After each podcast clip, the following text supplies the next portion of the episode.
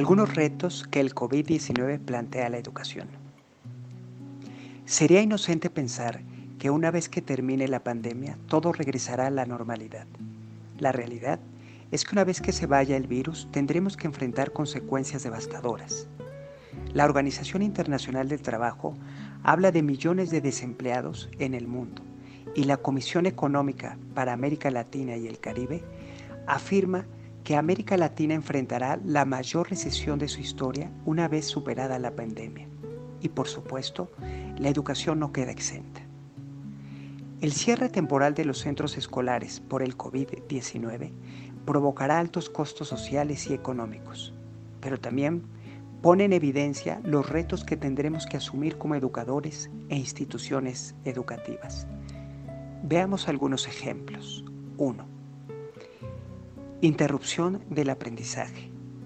La enseñanza presencial suele garantizar el aprendizaje de nuestros alumnos, pero el cierre de las escuelas ha puesto de manifiesto que nuestros alumnos no saben qué hacer si no están frente a un profesor. Por ello, es necesario reforzar modelos educativos basados en la autogestión, el desarrollo del pensamiento crítico y el aprender a aprender. Es decir, debemos enseñar a nuestros alumnos a ser responsables de su propio aprendizaje, que sepan investigar y ser autodidactas. 2. Falta de preparación de los docentes para la enseñanza a través de los medios digitales. Ahora que las escuelas han cerrado en su totalidad, nos queda claro que hay una gran carencia en los docentes en la utilización de los medios digitales para enseñar. Pero también pone en evidencia a las escuelas que no han invertido ni se han preocupado por adquirir plataformas digitales y capacitar a sus docentes. 3. Deficiente administración escolar. El desempleo y la desprotección de algunos puestos de trabajo dificultarán sin lugar a duda una pronta recuperación económica, poniendo en riesgo las finanzas de muchos colegios y el COVID-19 ha puesto en evidencia a los colegios que quizá desde hace algunos años no han puesto interés en llevar una buena administración. 4. Deficiencia de matrícula.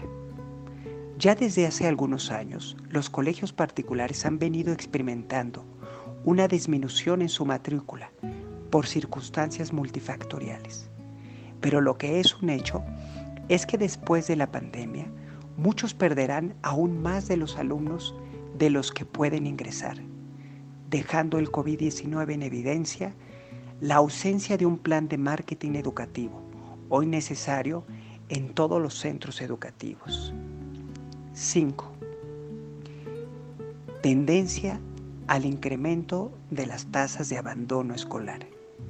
Será muy difícil lograr que muchos niños y jóvenes regresen a la escuela y sobre todo los más vulnerables. El COVID-19 invita a los colegios de inspiración cristiana a reflexionar sobre los orígenes de su identidad, para salir al encuentro de aquellos cuyo fundador o fundadora querían, querían llegar, es decir, los más vulnerables.